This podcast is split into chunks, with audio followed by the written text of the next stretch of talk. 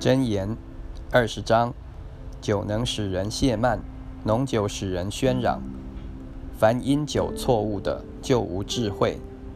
王的威吓如同狮子吼叫，惹动他怒的是自害己命。远离纷争是人的尊荣。愚妄人都爱争闹，懒惰人因冬寒不肯耕种。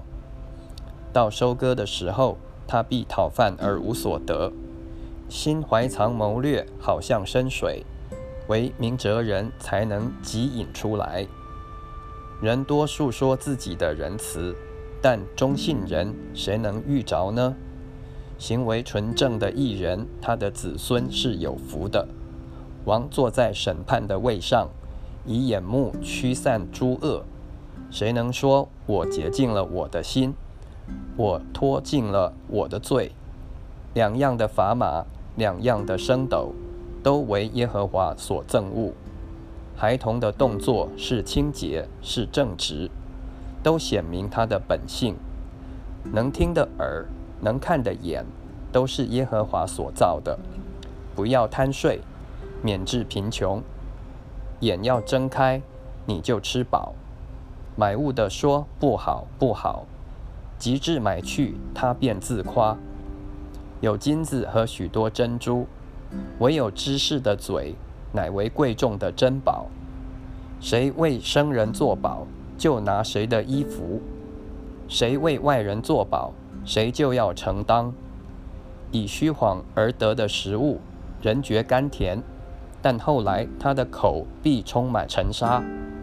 计谋都凭筹算立定，打仗要凭智谋。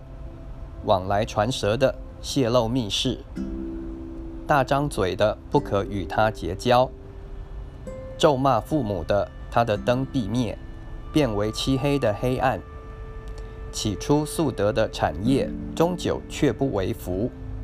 你不要说我要以恶报恶，要等候耶和华，他必拯救你。两样的砝码为耶和华所憎恶，诡诈的天平也不为善。人的脚步为耶和华所定，人岂能明白自己的路呢？人冒失说这是圣物，许愿之后才查问，就是自陷网罗。